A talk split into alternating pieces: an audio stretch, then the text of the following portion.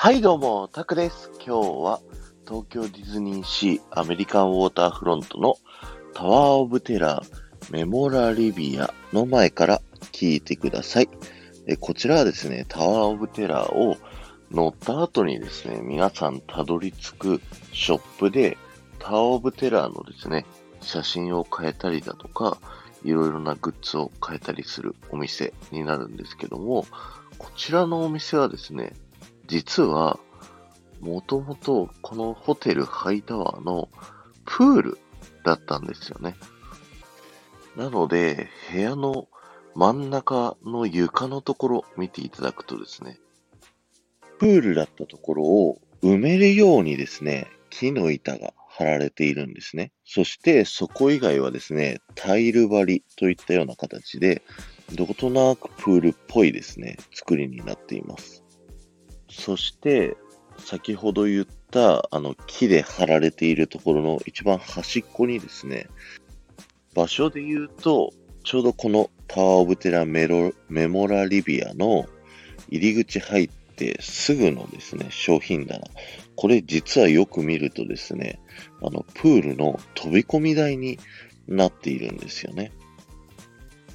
飛び込み台を再利用して、そのまま商品棚としてね、使っているんです。そして、周りのですね、絵とか写真を見てみると、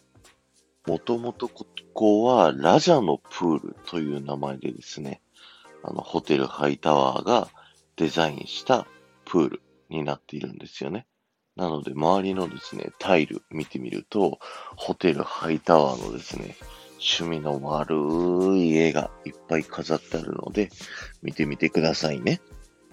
今日は終わりです。ありがとうございました。この放送が面白いと思った方はぜひフォローをお願いします。また、いいねやコメントやレターなどで参加していただけると、ものすごく喜びますので、よろしくお願いします。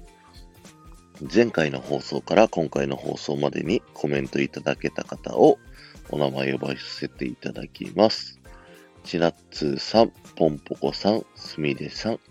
0704ひろみし、テトリスさん、ホームワーカーオルくんだよさん、かなえるさん、まやままみさん、ふくらけんたさん、ありがとうございました。えーおまけなんですけど、このタオブテラーのメモラリビア出てですね、